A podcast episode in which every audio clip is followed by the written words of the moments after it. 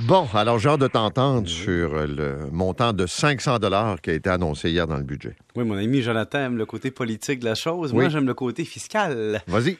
Écoute, on t'a parlé cette semaine, j'avais dit, tu sais, ce serait pas d'envoyer 300 pièces à Carey Price.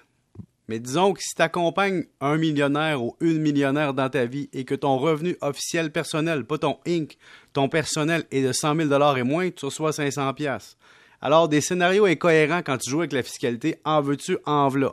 Un gars m'écrit hier, il dit Moi, je fais 450 000, ma blonde fait 40 000, on va recevoir 500 pièces. Il y a un gars qui m'écrit Moi, je gagne 110 000, mais mes voisins d'en face, ils gagnent 190 000. Eux autres vont recevoir 1000 pièces à deux. Il dit Moi, je paye 110 000, mais je paye deux pensions alimentaires pour des enfants, puis je paye tous les frais. Donc, je me retrouve moins riche qu'eux autres, mais je suis pas payé. Mon voisin d'en face vend sa maison 4 millions, il y a deux enfants de 18 ans puis 20 ans à la maison, mais les enfants de 18 ans et 20 ans reçoivent un chèque, eux autres aussi. Il n'y a pas de fin à l'incohérence fiscale de cette mesure. C'est comme si tu prends le système fiscal progressif du Québec puis du Canada, puis tu t'en vas garochage dedans une mesure de 500 pièces en disant on n'arrête pas de vous dire qu'on a des logiques, mais là on vous envoie une mesure illogique parce que ça paraît bien. Je te l'avais dit, Paul, que bonifier le crédit d'impôt pour solidarité en fonction du revenu familial de façon, ponctuelle pour un an, c'était la meilleure façon de faire de quoi de logique. Bonifier euh, des allocations en fonction des revenus, la meilleure façon d'être logique fiscalement. Là, dépendant de comment tu gagnes, ça vient jouer avec ton taux d'imposition effectif.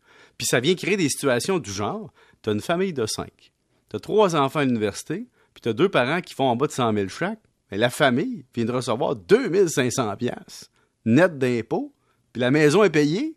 Pas... Puis en face, au bord de la rue, tu as une personne monoparentale avec trois kids à charge, elle, elle reçoit 500 pièces. Qui qui en a le plus besoin, tu penses? OK, mais ce que tu me dis, là, pour que je comprenne bien, c'est qu'on aurait dû donner à moins de gens, mais plus à chacun. Ou on aurait dû répartir de façon plus progressive. C'est-à-dire que au début, tu reçois 800, puis à la fin, tu reçois 20 pièces parce que c'est progressif, comme l'impôt. On nous garage des tables d'imposition progressives, des mesures progressives, des allocations progressives. Tout est progressif en fonction du revenu familial net. Puis là, on met une mesure, paf, pas de rapport. Que tu sois très Saint-Rédempteur, Montréal, Québec, tu as le même chèque. Que tu sois médecin incorporé, mais que tu te payes pas assez de salaire, tu peux recevoir le chèque aussi.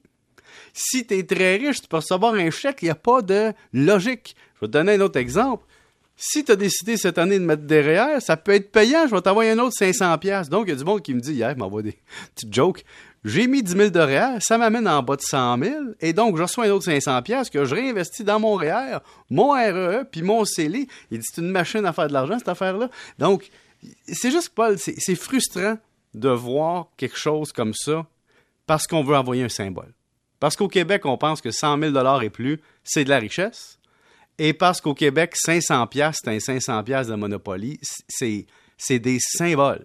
Mais de voir une aide gouvernementale basée sur le revenu individuel, ça en est ridicule au point suivant.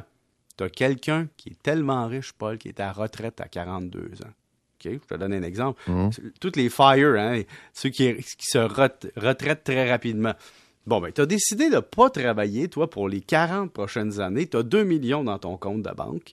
Puis tu te déclares un revenu de 35 000 parce que tout est payé. Tu fais juste payer tes affaires avec ça.